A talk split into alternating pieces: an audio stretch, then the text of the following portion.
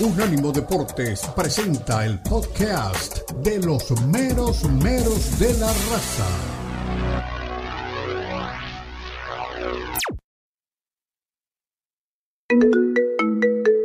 Expresa tu pasión por el fútbol, charla, discute y pregunta a tus amigos de El estrecho mundo del fútbol. Llama ya al 305 600 0966 305-600-0966. Opina desde cualquier parte del mundo vía WhatsApp 305-600-0966.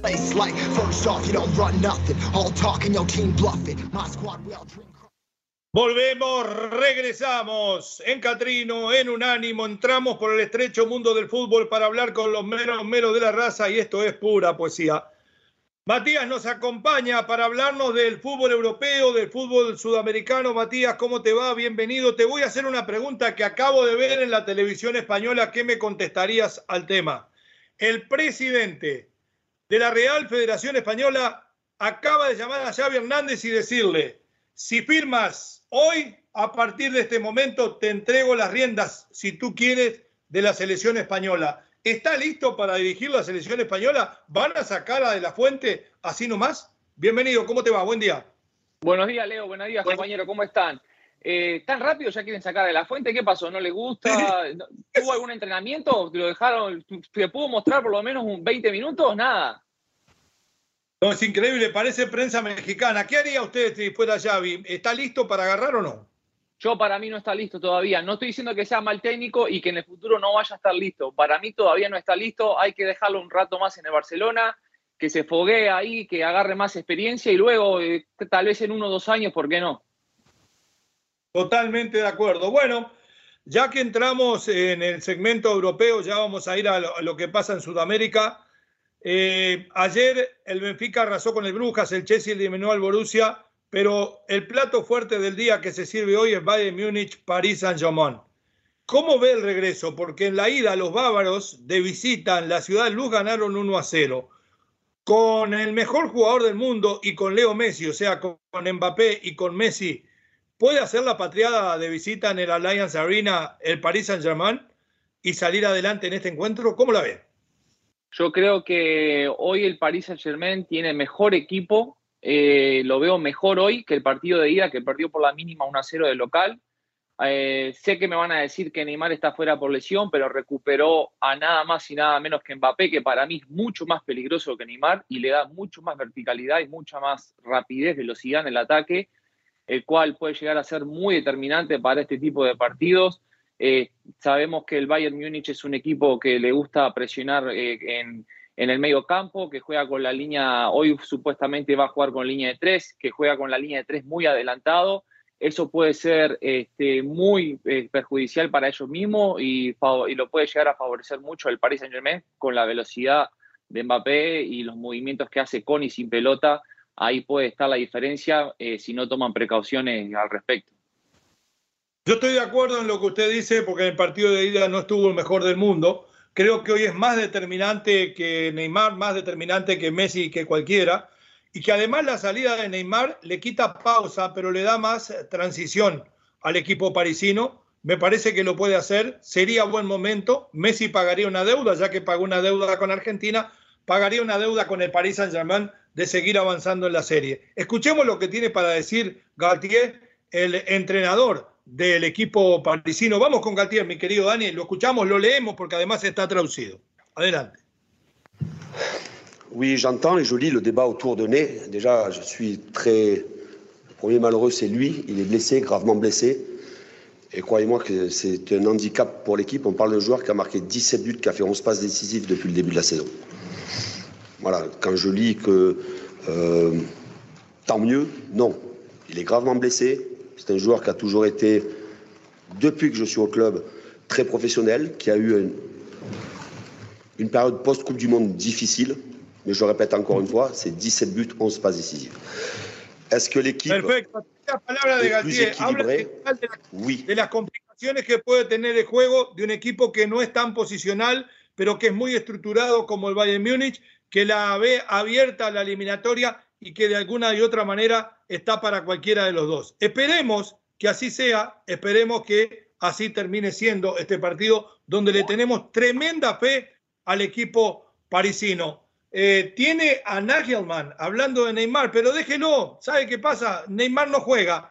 Lo que sí quiero comenzar a hablar en este caso con Matías es algo muy, pero muy importante, un tema que además nos atañe a todos, porque acá nos pasamos hablando de que los jugadores mexicanos, de que en México no quieren repatriados, de que para qué nacionalizar argentinos.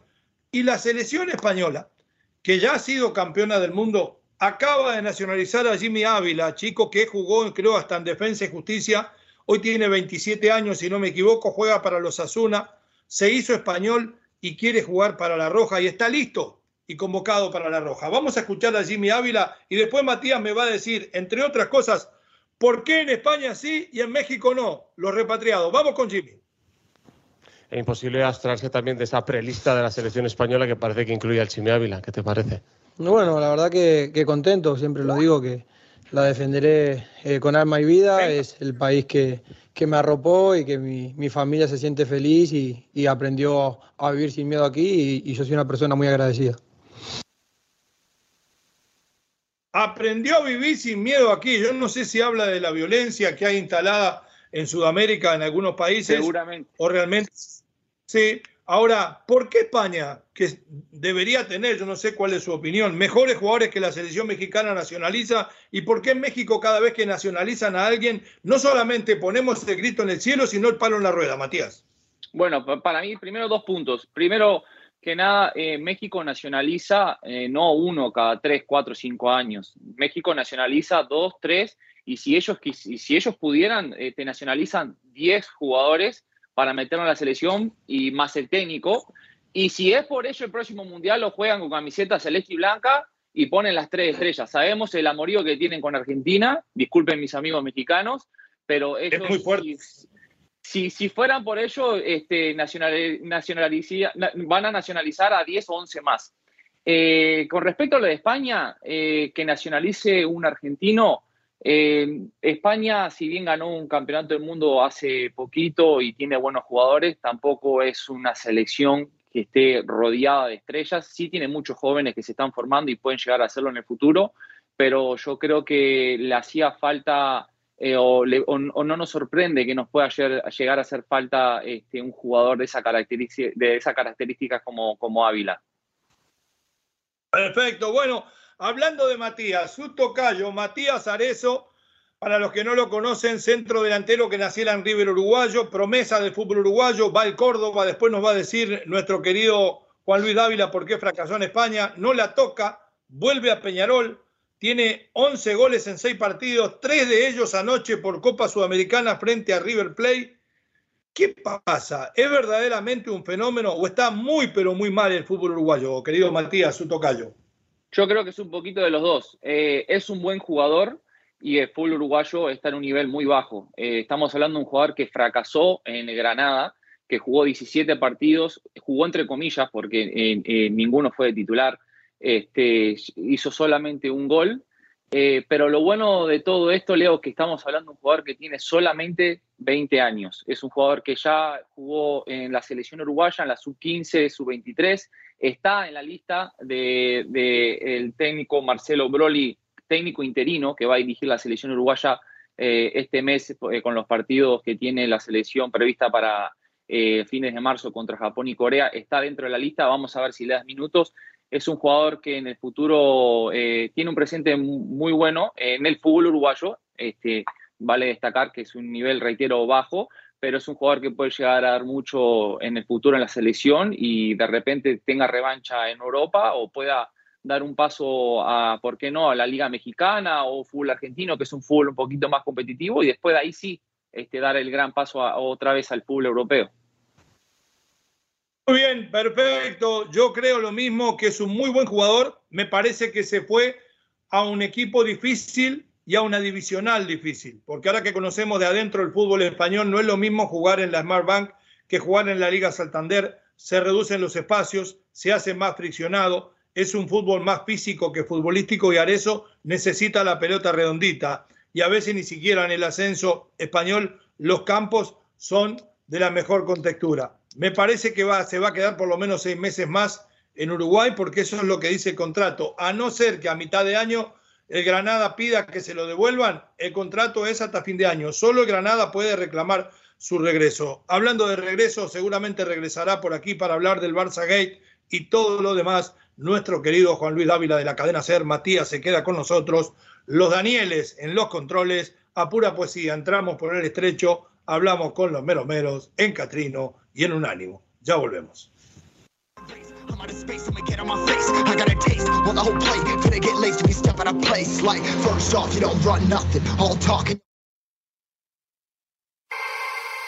Los podcasts de Unánimo Deportes están disponibles en Apple Podcasts, Spotify, Audible, Audible, audible.com y donde prefieras escuchar podcasts.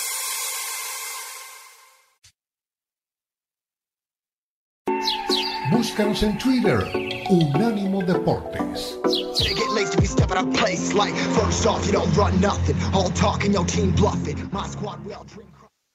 Volvemos, regresamos, seguimos en el fútbol europeo y ahora recibimos en Catrino, en Unánimo, la agradable visita de nuestro compañero, amigo, hermano de Cadena Ser, Juan Luis Dávila. Seguimos con Matías Vega, también instalado para hablar del fútbol europeo. Te doy la bienvenida, Juan Luis. Y te pregunto, un tema que hablábamos con Matías, ¿qué tal? Hablábamos con Matías hace un rato. ¿Es un fenómeno Arezo? ¿No le dieron las chances que necesitaba? ¿No estaba maduro? Seis, siete partidos, 11 goles en Uruguay, tres de ellos en Copa Sudamericana. ¿El Arezo que tú conoces no es el mismo que conocemos nosotros? Explícame un poquito, por favor. A ver, el Arezo que llegó, hermano, era muy parecido al que estamos viendo ahora en, en Peñarol. Es cierto que aquí empezó titular, e incluso marcó un gol, me acuerdo, en la primera segunda jornada de liga, no me acuerdo, eh, fue ante el. Eh, el chico estaba bien, fue de las dos primeras jornadas, los juegos de titular, pero no sé qué, le pasó con Robert Moreno, algo tuvo que pasar.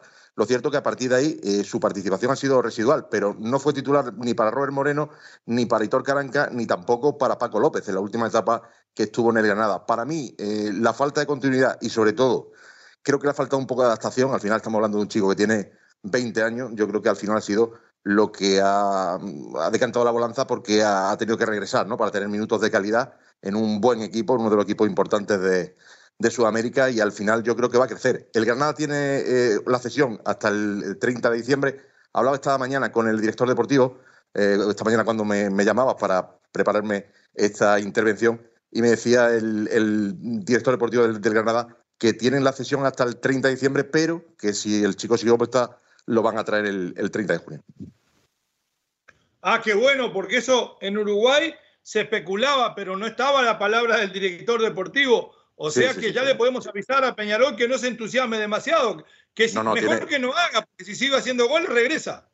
Tiene la opción, además Peñarol lo tiene en ese contrato de cesión que firmó al Granada con el, con el eh, conjunto uruguayo, tiene la posibilidad de poder recuperar al jugador Arezzo el 30 eh, de junio. En principio era por un año, se había eh, bueno, se había acordado eso porque le iba a venir bien el chico, iba a tener un año más de, fútbol, un año más de, crecimiento personal y, deportivo, pero bueno, es que ha explotado, ha explotado en, Peñarol y evidentemente el gol en Europa se cotiza y mucho, el Granada necesita gol y el Granada ahora mismo está mirando al mes de junio para recuperar Arezzo en caso de que las cosas le sigan rodando como está rodando.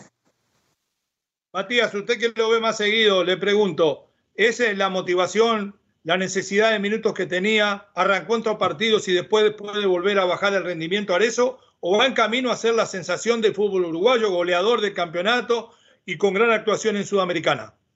Yo creo que se va a mantener, Leo. El fútbol uruguayo, como hemos reiterado anteriormente, eh, es de un nivel eh, medio para abajo. Eh, es un buen jugador, eh, para mí va a ser de la figura del campeonato, eh, para mí va a llevar a Peñarol derecho al título. y yo a mí me gustaría preguntarle a Juan si él sabe si Arezzo estaría dispuesto a volver a Granada, ya que estuvo ahí y como todos sabemos no les fue tan bien. ¿qué, se dice en, el conjunto de Granada? ¿Arezzo le gustaría regresar al Granada o ahí empezaría un conflicto a la hora de que Granada lo vuelva a, bueno, vuelva, de, vuelva de, su préstamo que está en Peñarol. A ver, eh, Matías, eh, lo que está claro es que los contratos mandan. Hay un contrato que tiene el chico firmado con el eh, Granada, hay un contrato de préstamo hasta el día 30 de diciembre, pero ya en ese contrato de préstamo se recoge la posibilidad de que el Granada pueda recuperar al jugador en el mes de junio. Al final, los contratos están para cumplirlos y si el Granada, que es el que tiene el pase del futbolista, es el que paga gran parte del sueldo del futbolista. Ojo que no, que, no hay que olvidar tampoco este, este detalle, pues evidentemente si tiene que volver en el mes de, eh, junio tendrá que volver a, Granada porque al final es el propietario del pase. Yo no sé eh, si el futbolista que ahora mismo está eh, disfrutando de un momento dulce querrá venir en junio o hasta diciembre, pero evidentemente los contratos están para cumplirlo y te puedo garantizar que los contratos que se hacen en la Liga Marban aquí en España son contratos bastante completos y, y dejan poco margen a la duda. Si el jugador tiene que regresar, va a regresar sí o sí. Muy bien, perfecto.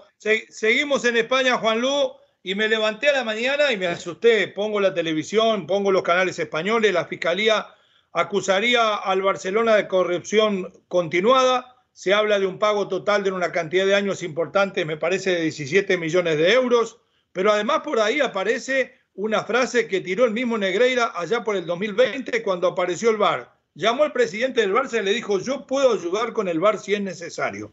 No son pruebas suficientes porque a mí a veces me parece que me quieren tomar por tonto cuando pongo la prensa española. Hay gente vinculada efectivamente al Barcelona que dice, bueno, eh, esa es la prueba de que le pagaron por un servicio, porque querían que los tuvieran instruidos de la parte técnica y de los, los árbitros que eran buenos o malos, porque lo que estaban pidiendo era neutralidad. Usted no le paga al vicepresidente de los árbitros por neutralidad, le paga por lo que le beneficie. Su punto de vista en esto y hasta dónde va a llegar el tema, Juan Lu. A ver, eh, yo, mm, hermano, te voy a dar el punto de vista objetivo. Yo son datos, ¿eh? no, esto no es opinión. Yo tengo mi opinión, que luego si quieres te, la doy, pero te voy a dar datos objetivos. Lo que ahora mismo está contrastado, eh, contrastado a día de hoy, 8 de marzo, es que la empresa Dasnil, que era propiedad del hijo de Enrique Negreira, de José María Enrique Negreira, y que manejaba el padre recibió en pago desde 1993 hasta 2018 6,6 millones de euros. Esos son pagos que se pueden demostrar porque salen de las cuentas del arca del Fútbol Club Barcelona a través de transferencias bancarias del Fútbol Club Barcelona a la empresa Dadnil, cuyo administrador único era el hijo de eh, José María Enrique Negreira, que por otra parte era la persona que acompañaba a todos los árbitros, porque hacía una especie de eh, coaching personal a todos los árbitros cuando iban a Barcelona, no sé exactamente en qué lo entrenaría, pero en algo lo entrenaría, y hacía esa función y era el encargado de recibir esa cantidad de dinero. ¿Cuál es el problema y por qué la Fiscalía lo acusa de este delito que tú bien decías de corrupción eh, continuada en la empresa, que es un delito nuevo en la legislación española que eh, se introdujo en el año 2010? pues eh, se le acusa porque no hay ninguna prueba fehaciente. O sea, tú cuando haces un informe tienes que dejar una constancia por escrito, tienes que tener una copia y no hay nada. Según Enrique Negreira, estos informes eran verbales, pero evidentemente el eh, intrafondo del asunto es que lo que querían el Barcelona es pagar un dinero por influir en las decisiones arbitrales.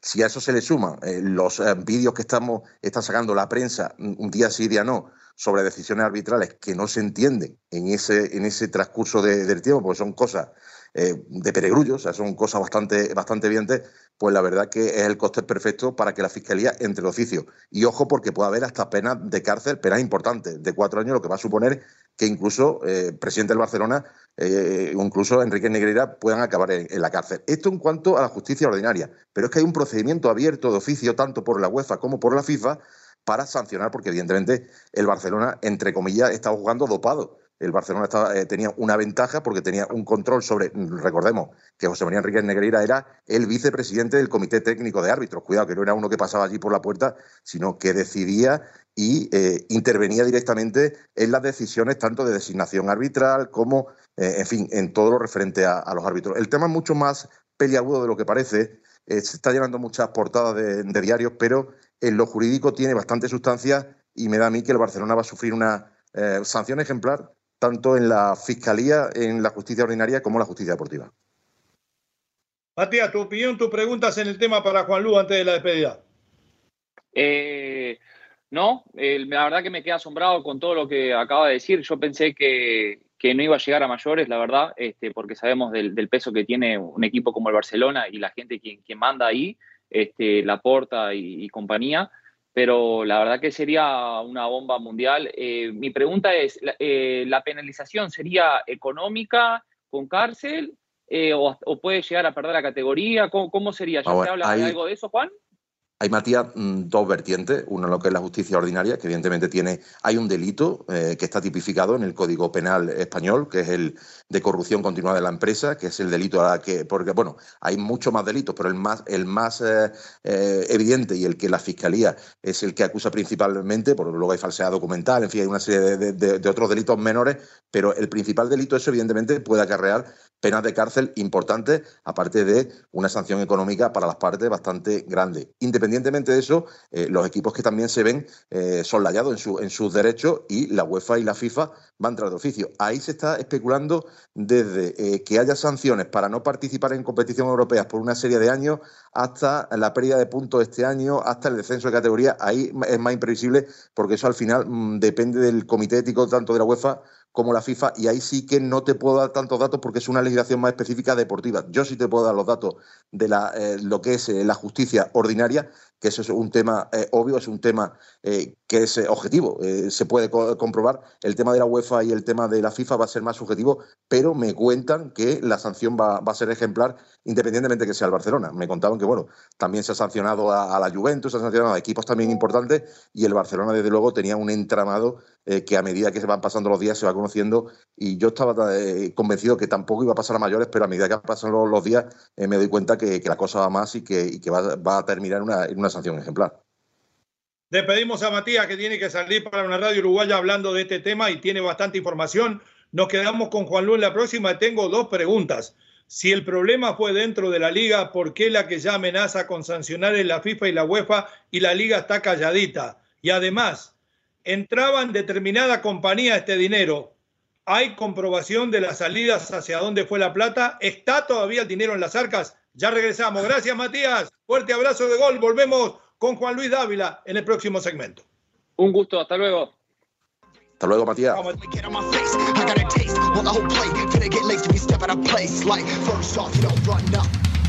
Visítanos en nuestra página de internet unánimodeportes.com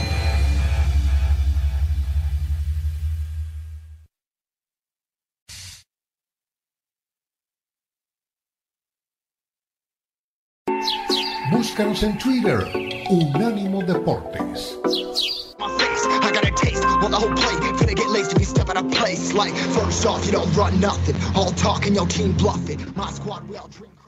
Volvemos, regresamos en el estrecho gusto que nos damos aquí en nuestro programa, en Unánimo, en Catrino. Tenemos gente en todas partes. Está en Andalucía Juan Luis Dávila, está en Valladolid ahora el Kili Vega. Qué gusto de tenerte por aquí, Kili. Te mando un fuerte abrazo, la bienvenida de regreso al programa. Eh, contame cómo ves este tema Barça Gate. ¿Puede terminar afectando al equipo? Eh, ¿El Madrid puede llegar a descontar por el camino o dentro de la cancha no importa nada y los de Xavi van a seguir ganando? Porque me quedaron un par de preguntas que después me va a responder Juan Luz. Bienvenido, ¿cómo te va? Leo, qué gusto saludarte, Juan Luz, todos los compañeros, los Danis por ahí. Y bueno, Leo, yo la última información que, escuché es que también va a estar citado para, para testificar el mismo Joan Laporta. Así que parece ser que ahora sí va en serio todo este caso Negreira. Eh, también ahí tal vez Juan Luz nos puede ayudar, pero eh, Joan Laporta va como testigo, ¿sí? Tiene que ir como testigo, lo cual lo obliga a tener que dar su versión real y, su versión verdadera, valga la redundancia. Entonces va difícil. Yo creo igual que esto no va a afectar la cancha. Se está cumpliendo la predicción que diste, Leo, aquella de los 8 o 9 puntos adelante de, los catalanes, delante del Real Madrid. Pero bueno, también me sorprendiste hace un momento que comentaste que, capaz quieren a Xavi para la selección. Entonces, eso sí puede ser que, que los desestabilice, ¿no? Me dice por ahí de que el presidente de la liga dijo de la federación de que si Xavi quisiera agarrar la selección se la daba mañana. Yo estoy seguro que es nada más que un deseo. Pero ah. nos, habíamos quedado con Juan Lu en la pregunta. Juan Lu, eh, ¿a dónde fueron los dineros que se depositaron? Las consecuencias que esto puede traer. Eh, lo que te había preguntado antes de la pausa para cerrar el tema del Barça Gate. Además, ¿Cuáles son los presidentes, el actual o el anterior, que estaría metido en el problema y que podría llegar a pagar pena de cárcel?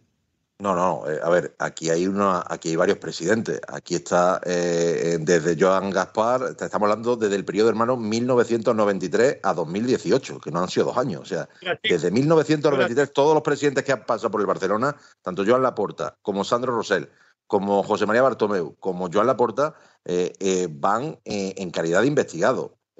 Laporta de momento va como testigo por la última parte de su mandato, pero hay que recordar que Laporta es la segunda vez que eh, maneja los designios de, del Fútbol Club Barcelona. Esto es un tema eh, mucho, lo decía, lo explicaba bien el Kili, eh, es un tema mucho más complicado. La justicia te obliga a ir y además tienes que decir la verdad, porque al final hay un comprobante que es muy claro, que es el dinero que sale de la cuenta del Fútbol Club Barcelona y que va hasta la empresa Darnil. Ahí hay un rastro del dinero en transferencia bancaria que acumula 6,6 millones de euros, no en un solo pago, sino un pago de diferente cantidad de dinero por una asesoría que en ningún caso hay ninguna prueba de que se haya hecho. Entonces, eh, aparte, se están interrogando a técnicos que pasaron por el Fútbol Club Barcelona y ellos no conocen absolutamente nada. Le preguntaban al actual técnico del Almería, Rubí, que en una etapa fue segundo entrenador del Barcelona y decía que a ellos no le llegaba ningún informe de nada y que nadie le informaba de los árbitros de nada. O sea, se está pues desmontando un poco la trama, que al final no tenía otra, otra idea que de alguna manera, no sé si influir directamente, pero al menos sí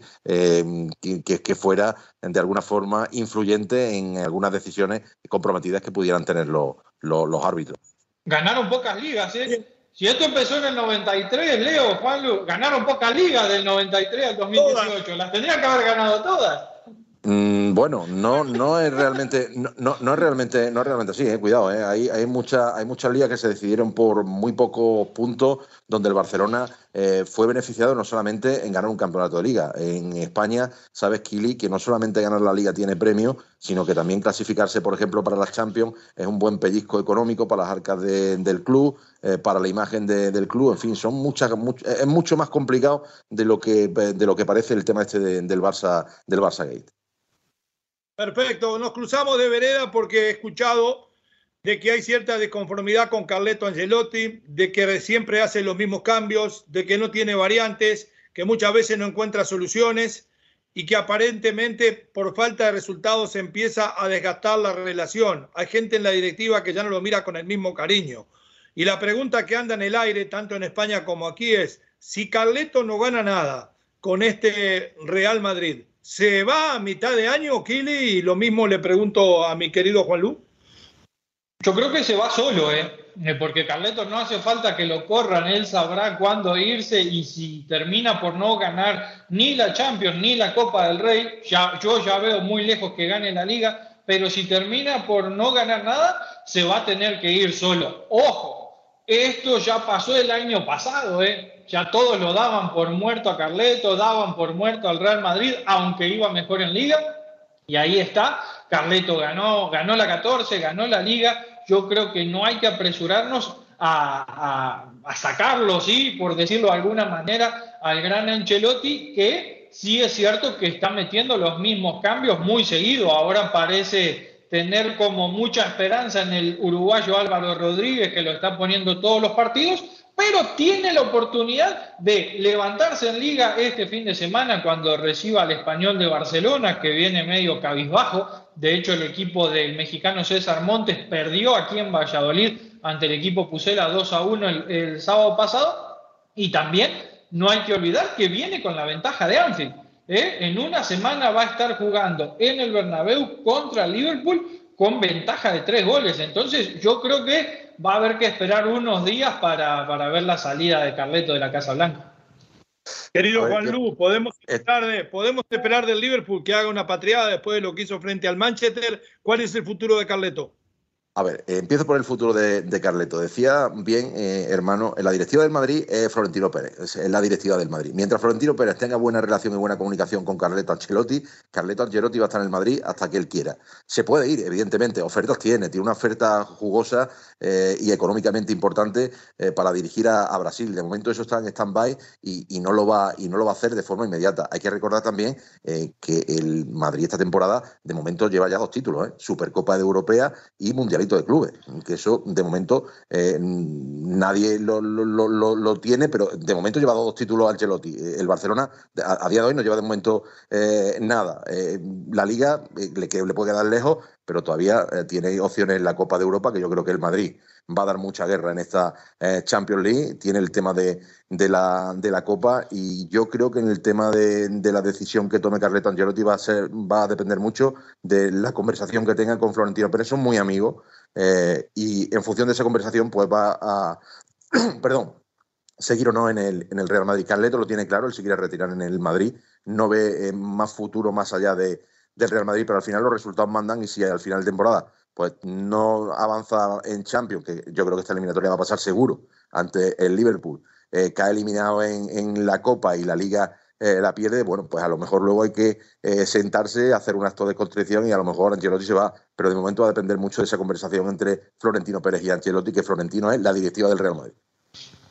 Gracias. Excelente, muchacho, como siempre. Kili, allá en Valladolid, nuestro Juan Luis Dávila en Andalucía. Fuerte abrazo de gol. Hasta el próximo programa, muchachos. ¿eh? Gracias por todo. Bendiciones. Abrazo fuerte, hermano. Abrazo fuerte, Kili. Un abrazo grande. Chao.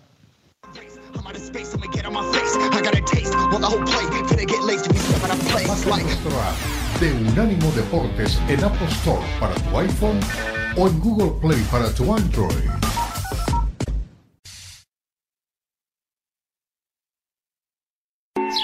Búscanos en Twitter, Unánimo Deportes.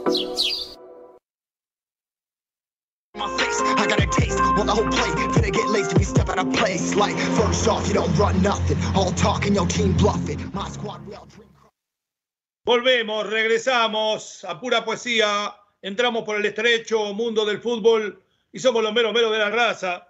Y hablando de los meros meros de la raza y del estrecho mundo del fútbol, llegó la hora de los mensajes de la gente. Por eso nos encontró mirando hacia abajo, revisando el celular. Hay una cantidad de mensajes, gracias a la gente por estar primero, porque sin ustedes no tendríamos razón de estar de este lado.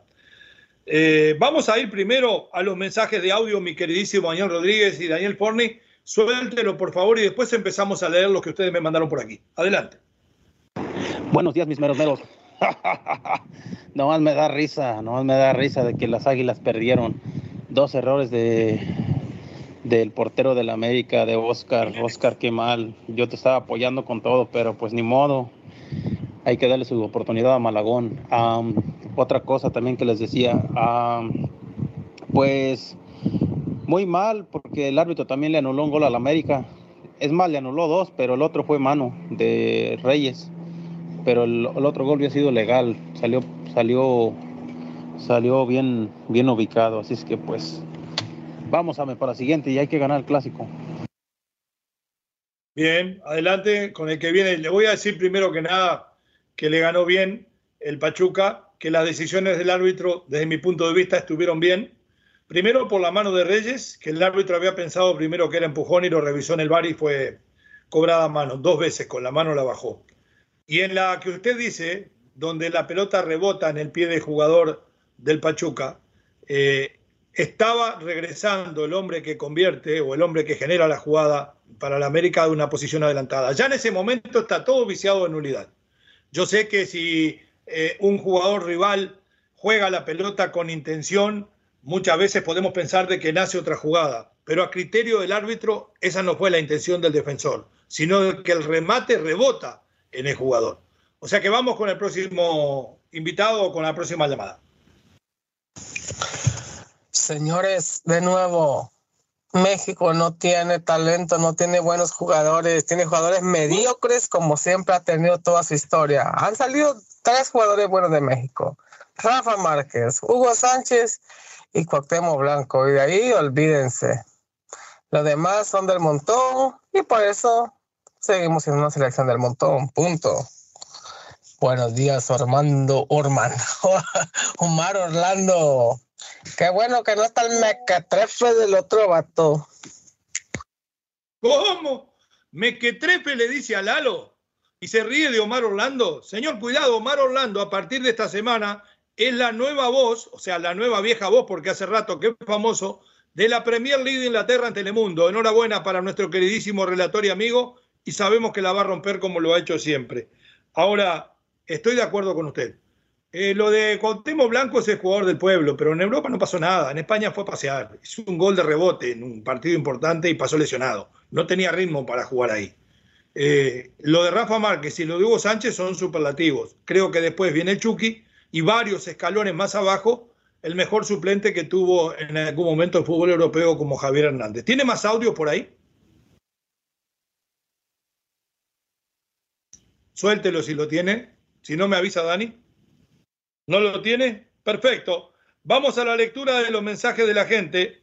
Como siempre, ¿eh? Moni Reyes, la sobrina, la reina del programa, nos dice, saludos tío Leo, es un placer verlo y escucharlo, le mando muchos abrazos, ya sabe que se le aprecia mucho.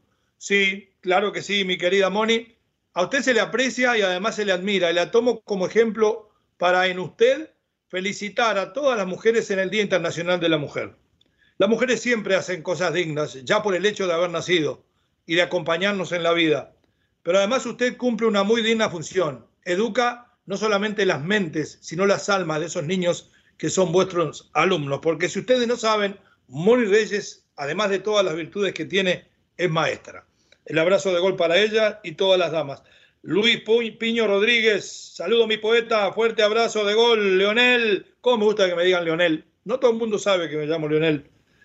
Y algún día se preguntarán por qué a Messi le pusieron así, pero no quiero ser vanidoso. la historia es larga. Dicen por acá, no crean mentiras. Buenos días, mis amigos de Unánimo. Directo al grano, como dijo el dermatólogo. El América quedó congelado ante Almada. Buen planteamiento del Charrúa. Se comió al Tano. Y como siga diciendo el América, no avanza a ningún lado con un técnico sin visión ni gana de ser campeón. Los quiero, queridos. Somos América Worldwide. Brian desde Milwaukee. Hasta ahí los mensajes que tenemos. Eh, vamos a escuchar que nos había quedado en el tintero y vamos a leer más mensajes después. Nos había quedado las palabras de Rodolfo Pizarro, hoy nuevamente jugador del Inter de Miami. Ustedes saben lo que ha pasado con Pizarro. La rompió en el Pachuca, anduvo bastante bien en las Chivas, con Matías Almeida, creo que era, si mal no recuerdo, y si no ustedes me corregirán, se consagró campeón. Pasó por Monterrey de noche, la verdad, después de haber estado en el Inter y haber sido un desastre. Aquí en Miami, la verdad que se lo veía más seguido en el mall y en la playa que dentro del área del equipo rival. Fue a México, volvió a fracasar, no sé por qué motivo lo llaman tantas veces a la selección, porque ya no juega al fútbol, juega la pelota, como digo yo. Vuelve a Miami, hace una asistencia en el primer partido, y aquí están las palabras de Rodolfo Pizarro, a ver qué es lo que quiere en este nuevo pasaje por la capital del sol. Adelante, mi querido Dani. No, creo que mucho más maduro. Eh, creo que, bueno, el último año que estuve acá antes de irme creo que muchas veces no disfruté como, como tenía que haber disfrutado. Eh, sí, era, no estaba un, tiempo que no estuve feliz para, para jugar, no, no, no, pues no estaba como valorando lo, lo, que tenía y sí, creo que fue eso, eh, que al irme y regresar valoro, más lo que es y lo que es el, equipo. Creo que cuando termina mi préstamo, creo que mi primera opción siempre fue venir. Eh, primera, cuando terminé el préstamo, mi intención era pues tratar de, quedarme aquí en Miami. Creo que siempre, siempre lo planteé así, eh, que solo iba a ir un año y el último año lo que quería, quería estar aquí. Mi intención siempre fue regresar acá y, pues estar aquí. Eh, ya dependía del club si, si, estaba aquí o me iba, pero mi intención siempre, siempre era estar, aquí, regresar y tratar de responder la confianza que me ha dado el equipo. Bueno, a mí me queda este año y después, después no sé qué vaya a pasar, eh, pero sí, como decía, mi intención es eh, terminar eh, mi contrato acá y tratar de responder la confianza que me han dado el equipo y, los dueños del equipo. No, yo creo que lo que decía antes, valorar eh, la profesión, valorar eh, pues el que somos privilegiados de jugar fútbol, de hacer lo que nos gusta y eso, tratar de ser feliz, eh, feliz en la vida y después jugar por, por divertirse, por ser mejor. Creo que eso es lo que ha cambiado un poco la mentalidad y principalmente buscar ser feliz y después jugar fútbol. No, creo que se quedó una base de jugadores que a lo largo de los años no se venía quedando, eh, se quedó una base se quedaron la mayoría de los jugadores. Eh, creo que la dinámica del equipo es, Pizarro. Quedó una base de jugadores en la selección. Eh, basta que lo diga él, ¿no? Eh, busca ser feliz y divertirse. Le pagan dos millones de dólares para que venga a divertirse y ser feliz a Miami. Qué bueno sería. Para ser feliz hay que trabajar, Pizarro. Hay que rendir. Hay que devolver en la cancha el sueldo que ustedes le pagan en su cuenta mensualmente. La verdad, eh, dijo que maduró. No, yo creo que lo que hizo fue relajarse y dijo, bueno, vengo aquí, me quedo un año más de vacaciones y después veo lo que hago. Lamentable lo de Pizarro. Nos vamos a la pausa, ¿eh? Ya viene por ahí Matías Vega para contarnos todo lo que pasa en el fútbol argentino, en el fútbol uruguayo y para meternos en lo que pasó ayer en la Champions. Pura poesía. Catrino, unánimo. Ya regresamos.